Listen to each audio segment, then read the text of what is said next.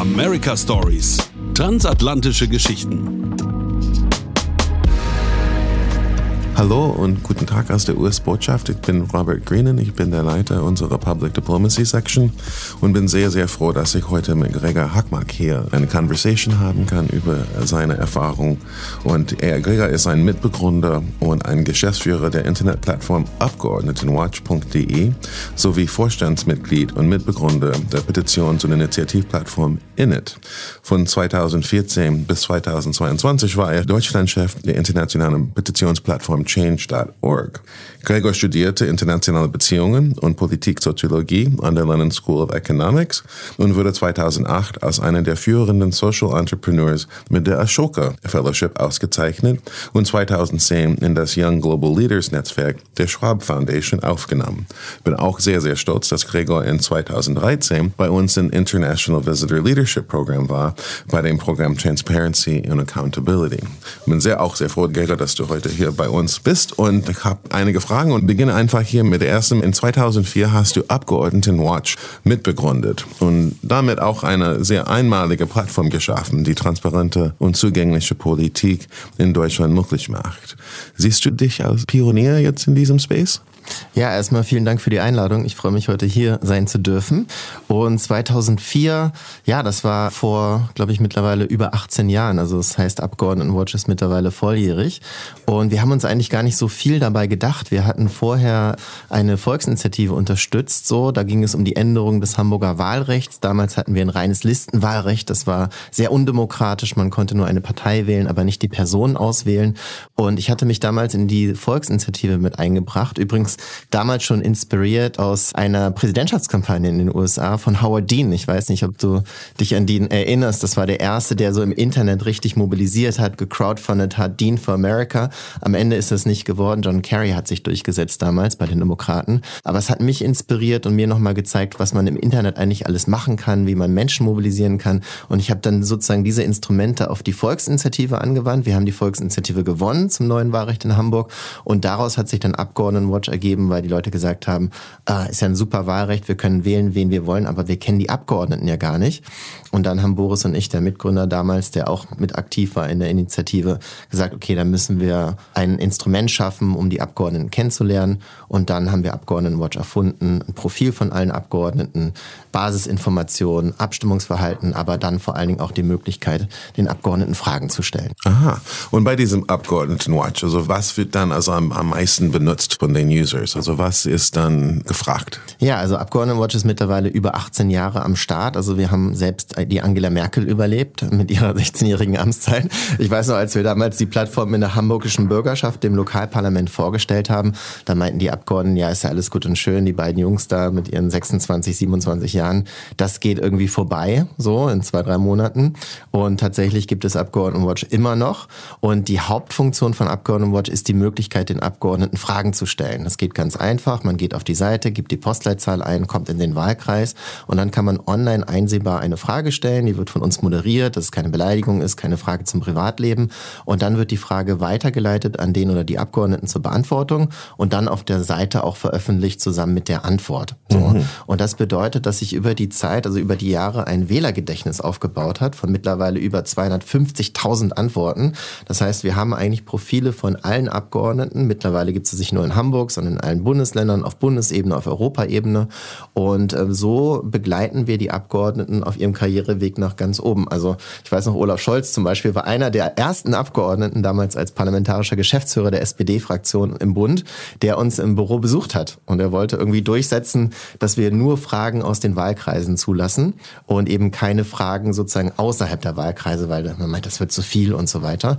Und dann sind wir da aber hart geblieben, haben gesagt so, nee, äh, Herr Scholz, letztendlich sind Abgeordnete für alles zuständig. Abgeordnete sitzen in Ausschüssen, sind nicht nur für ihren Wahlkreis zuständig und haben das dann weitergemacht. Aber es war sehr interessant. Also insofern haben wir schon mit vielen PolitikerInnen Kontakt gehabt und wir sagen immer, Abgeordnete kommen und gehen, aber Abgeordnetenwatch bleibt und mittlerweile läuft die Plattform besser denn je. Also wir haben über 20 MitarbeiterInnen, wir haben über 12.000 FördererInnen, die das Ganze finanzieren. Wir sind eine NGO, das heißt, wir finanzieren uns aus Förderbeiträgen und Kleinspenden und sind auf keine Zustiftung, staatlichen Förderung oder dergleichen mehr angewiesen.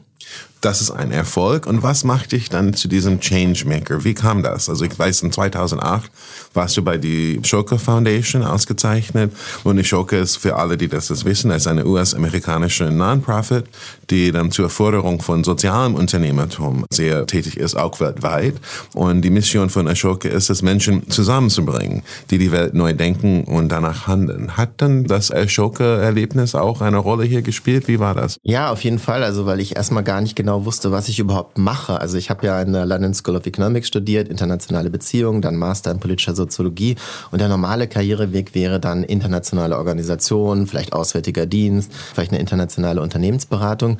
Aber ich hatte mich damals schon sehr stark engagiert. 2003, da ging es um den Zweiten Irakkrieg so. Da hatten wir sehr stark mobilisiert. Tony Blair war damals an der Seite von George W. Bush und es gab eine riesengroße Friedensbewegung. Da habe ich auch meine Masterarbeit drüber geschrieben und hatte dann immer gedacht, so, okay, irgendwie muss man Gesellschaft voranbringen. Es kann doch nicht sein, wenn die Mehrheit der Bevölkerung gegen den Kriegseintritt ist, zwei Millionen Leute sozusagen in London in den Hyde Park mobilisiert werden, dass drei Wochen später ein sozialdemokratisches Parlament, also unter Labour, dann den Kriegseintritt befürwortet. Irgendwas ist da doch nicht ganz in Ordnung. Und dann hatte ich mich da ein bisschen mehr ums Wahlrecht gekümmert in meiner Heimatstadt und bin dann sozusagen dort in diese ganze Schiene von Social Entrepreneurship reingefallen. Aber Ashoka selber hat mir erstmal überhaupt diese Identität gegeben. Also wenn meine Mutter mal nachgefragt hat, was, was, was machst du dann da eigentlich so? meine Mutter fragt mich auch immer. dann konnte ich endlich mal in dem Moment, wo dann diese Induction war, also die Einführung und ich habe dann meine Eltern eingeladen nach München, das war ein ganz festlicher Rahmen und die gesagt haben, hey, der macht nicht nur irgendwas, sondern der macht was ganz Tolles und wird ausgezeichnet und ist jetzt in so einem internationalen Netzwerk. Das hat sie, glaube ich, so ein bisschen beruhigt und letztendlich ist es auch Identitätsstiften, weil irgendwann kommt man ja zum Schluss so, sollte man jetzt nicht irgendwas Traditionelles machen oder will man wirklich das weiterverfolgen, wofür man brennt?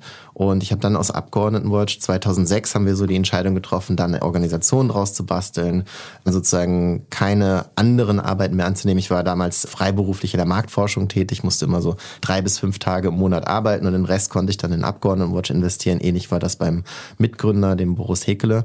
Und dann sind wir quasi all in it gegangen, 2006, mhm. 2007. Und dann kam Ashoka und gesagt, hey, was ihr da macht, das ist Social Entrepreneurship, das möchten wir unterstützen. Und das Tolle bei Ashoka ist ja nicht nur, dass man eine Identität bekommt als Sozialunternehmer und ein tolles Netzwerk, sondern ich habe dann auch ein Stipendium bekommen für meinen Lebensunterhalt für drei Jahre und konnte mich dann voll dem Aufbau der Organisation widmen. Und seitdem bin ich eigentlich Serial Social Entrepreneur, kann man mhm. sagen. Also als die Organisation dann stabil war, 2014 bin ich zu Change gegangen, habe Change Deutschland aufgebaut und seit letztem Juni dann eben Init als Kampagnen- und Petitionsplattform. Und durch Ashoka, durch Change, ähm, wie eng ist denn die Zusammenarbeit oder die Kooperation zwischen amerikanischen Organisationen und deutschen Organisationen wie deiner?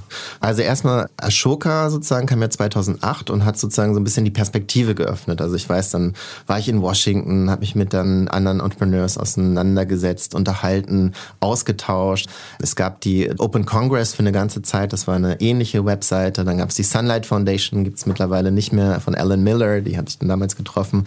Dann hat das NDI, also National Democratic Institute, die ganzen Open Parliament Projects zusammen organisiert. Das war ein tolles internationales Netzwerk von Parliamentary Monitoring Organizations. Da haben wir auch uns viel ausgetauscht, viel voneinander gelernt. Also insofern schon großer Einfluss sozusagen, wo dann amerikanische Organisationen auch eine Rolle gespielt haben.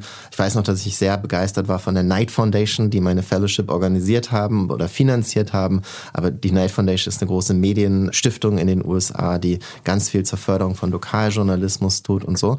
Also insofern gab es 2008 halt mit Ashoka schon eine enge Anbindung und einen engen Austausch, so einen Ideenaustausch zwischen Europa und den USA. Und dann natürlich sehr prägend war auch die Zeit 2014 bis 2022 mit Change.org. Mhm. Das ist ja eine in San Francisco gegründete Petitionsplattform, die auch eine sehr internationale Ausrichtung hat und wo wir dann auf täglich täglicher Ebene uns natürlich auch mit unseren Kolleginnen und Kollegen weltweit, aber natürlich auch mit denen aus den USA ausgetauscht haben. Aber wie unterscheidet sich dann die Arbeit also in Deutschland und in Europa in einem parlamentarischen politischen Gesellschaft zu das, was in den USA vorgeht? Kann man diese Modelle einfach jetzt importieren oder wie muss man das auch eindeutschen? Ja, also erstmal, was ich sehr interessant finde, ist, dass wir bei Init, unserer neuen Plattform, die ja in Deutschland gegründet ist, Englisch sprechen. Und zwar, okay. weil wir so international sind, dass wir sozusagen unsere Arbeitssprache auf Englisch umgestellt haben. Das heißt, wir haben MitarbeiterInnen aus Chile, aus Brasilien, aus Gambia, aus Nigeria und sprechen deswegen Englisch. Und das finde ich erstmal ziemlich cool, so, ne? dass wir sozusagen diese ganze Kultur, ein Stück weit die internationale Kultur auch mitgenommen haben und auch bei Init schon von vornherein uns als internationale Organisation verstehen. Was den politischen Raum betrifft, der ist dann ja doch deutlich unterschiedlich. Das habe ich auf der IWPR-Reise 2013 auch verstanden, so als ich eingeladen wurde vom State Department, um mir mal verschiedene Projekte im Bereich Accountability und Transparency anzuschauen. Und da würde ich sagen, ist das US-System doch stärker polarisierend. Also man hat ja immer nur diese zwei Parteien, ein Präsident ersetzt den anderen Präsidenten und dann wird alles sozusagen aufgeräumt. Es ist eine sehr starke Polarisierung in der Politik, während wir hier in Deutschland mit der parlamentarischen Demokratie immer Koalitionen bilden müssen, Zugeständnisse. Letztendlich ist es so ein Land, was auch sehr stark von Kompromissen lebt durch den Bundesrat und so. Aber ich fand es natürlich super, super interessant und habe mich immer gefragt, so wie kann man sozusagen in den USA das ein bisschen entpolarisieren so. Und ich glaube, das Hauptding, das war so mein Takeaway von 2013, war einfach, dass es in den USA möglich ist, Fernsehwerbung zu schalten im politischen Wahlkampf und mhm. dass es auch massiv gemacht wird. Da werden Millionen eingesetzt so und das ist ja in Deutschland gar nicht erlaubt so. Ne? Also seit dieser Erfahrung des Nationalsozialismus, des Volksempfängers, der Manipulation der Massen, darf man in Deutschland gar keine Fernsehwerbung in politischen Kampagnen schalten. Und aus meiner Sicht ist das wirklich der Hauptunterschied, der oftmals gar nicht gesehen wird. Man denkt so anderes System und so.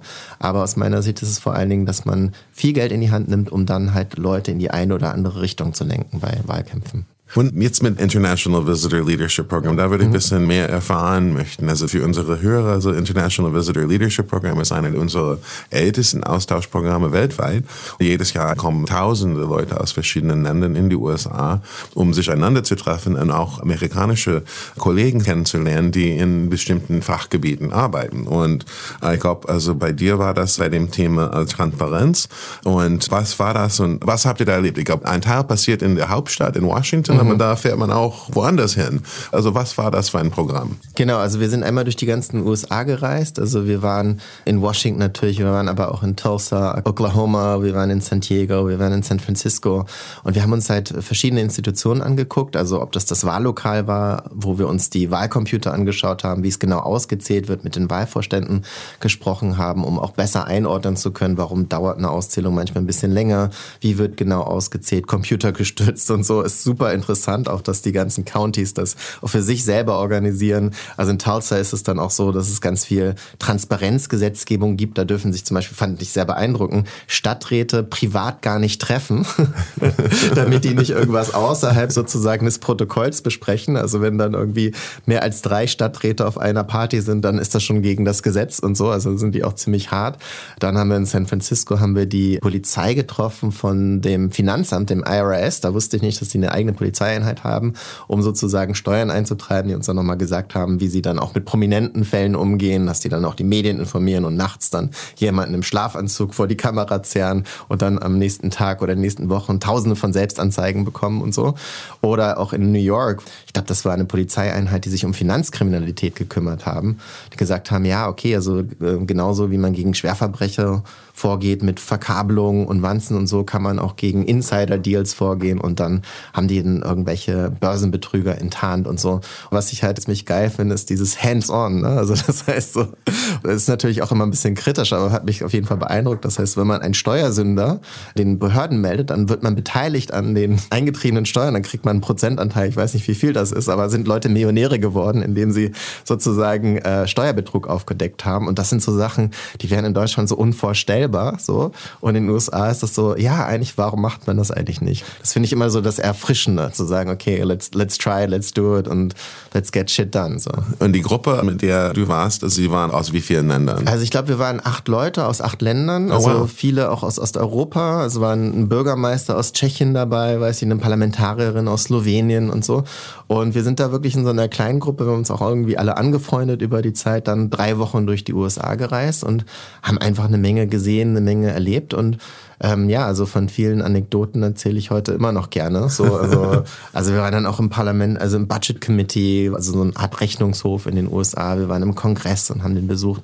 Also war schon eine super spannende Reise auf jeden Fall. Und diese ganz verschiedene Arten so von mhm. Transparenz mhm. und diese anderen Themen, also die da begegnet worden waren, spielt das jetzt eine Rolle in deinem Alltag, in deinem Arbeitstag? Also wie beschäftigt man sich mit Transparenz jetzt in Deutschland? Naja, ich hatte ja selber 2012 das Transparenzgesetz für Hamburg mit auf den Weg gebracht. Also wir haben ja in Deutschland gar keine Tradition des Freedom of Information Acts. Also das, das Informationsfreiheitsgesetz ist erst mit Rot-Grün gekommen in den letzten Jahren. 2005 war das, als Rot-Grün zerbrochen ist, Schröder zurückgetreten ist schon fast und dann es eine Koalition im Bundestag nachher auch mit Unterstützung der FDP gab.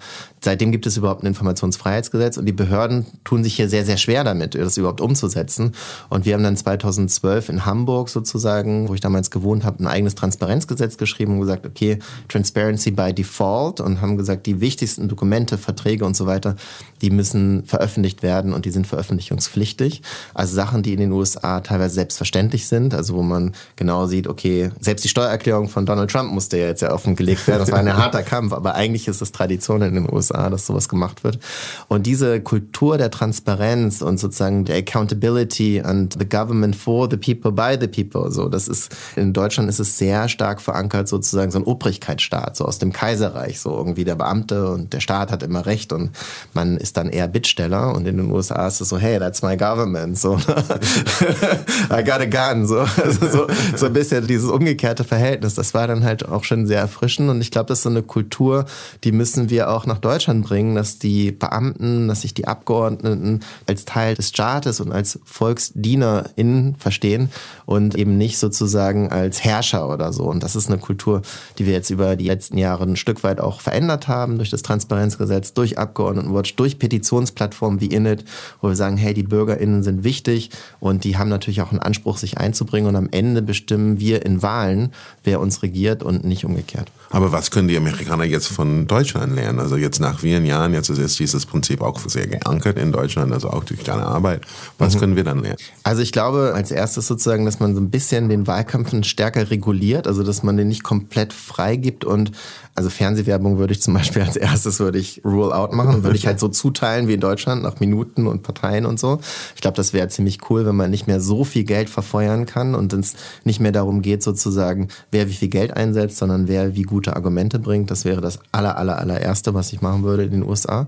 Ansonsten, klar, also das politische System zu ändern, das ist, glaube ich, aussichtslos. Also Verfassungsänderungen finden in den USA in der Regel nie statt und eigentlich hat es ja auch gute Seiten, weil es ein sehr, sehr stabiles System ist so. Ich glaube, man kann mit dem Präsidentschaftssystem auf jeden Fall leben. Aber manchmal denke ich, wäre es auch schön, wenn auch eine kleinere Partei mal eine Chance hätte. Also, dass man sozusagen nicht immer nur sich zwischen Demokraten und Republikanern entscheiden müsste, sondern vielleicht eine grüne Partei in den USA könnte natürlich auch mal interessante Impulse und Anstöße bringen oder eine liberale Partei oder so. Aber ich glaube, das ist dann doch aussichtslos. Ich glaube, ich würde dann eher in Richtung Wahlkampf, Ausgaben und Regulierung der Lobbyausgaben, der Super PACs. Da gab es ja dieses Supreme Court Urteil. Ich glaube, das ist so eines der größten Probleme in den USA. Aber das wurde auch von vielen schon erkannt und es ist halt schwierig, dagegen vorzugehen. Ja. ja, diese Parteien existieren, also viele verschiedene Parteien existieren. Aber das ist richtig. Also das sind zwei Hauptparteien, die Sitze normalerweise gewinnen. Und das ist auch für viele Leute, das auch, also für Amerikaner, das parlamentarische System zu verstehen und auch andererseits. Und von daher, wie kann man diese Zusammenarbeit zwischen Amerika und Deutschland in diesem Gebiet in Transparenz und in diese Politik weiterführen? Also was sind denn die Zukunftsthemen? Also ich glaube, also eins der Zukunftsthemen ist direkte Demokratie, die mhm. auch eine lange Tradition in einigen Bundesstaaten hat, also Kalifornien zum Beispiel oder selbst Oklahoma, Kansas und so weiter. Also wo ja zum Beispiel auch über Abtreibungsrecht ganz anders entschieden wird, als es das lokale Parlament oder der Governor machen würde. Und ich glaube sozusagen, dass die direkte Demokratie, ich bin großer Anhänger der direkten Demokratie, eine große Zukunft hat, weil wir viele Informationen mittlerweile vorliegen haben, die wir in der Vergangenheit nicht haben. Die Leute sind gebildeter, sie können sich selber eine Meinung bilden und dass man in einzelnen Sachfragen auch jetzt mittlerweile viel mehr Kompetenz hat in der Bevölkerung, darüber auch abzustimmen. Also wir haben in Berlin, also heute habe ich meine Abstimmungsunterlagen gerade bekommen zu dem Klimavolksentscheid. So, das sind so ganz wichtige Fragen, wo man sagt, okay, da brauchen wir auch einen Konsens oder da brauchen wir ein starkes Votum und das kann nicht nur über das Parlament erfolgen.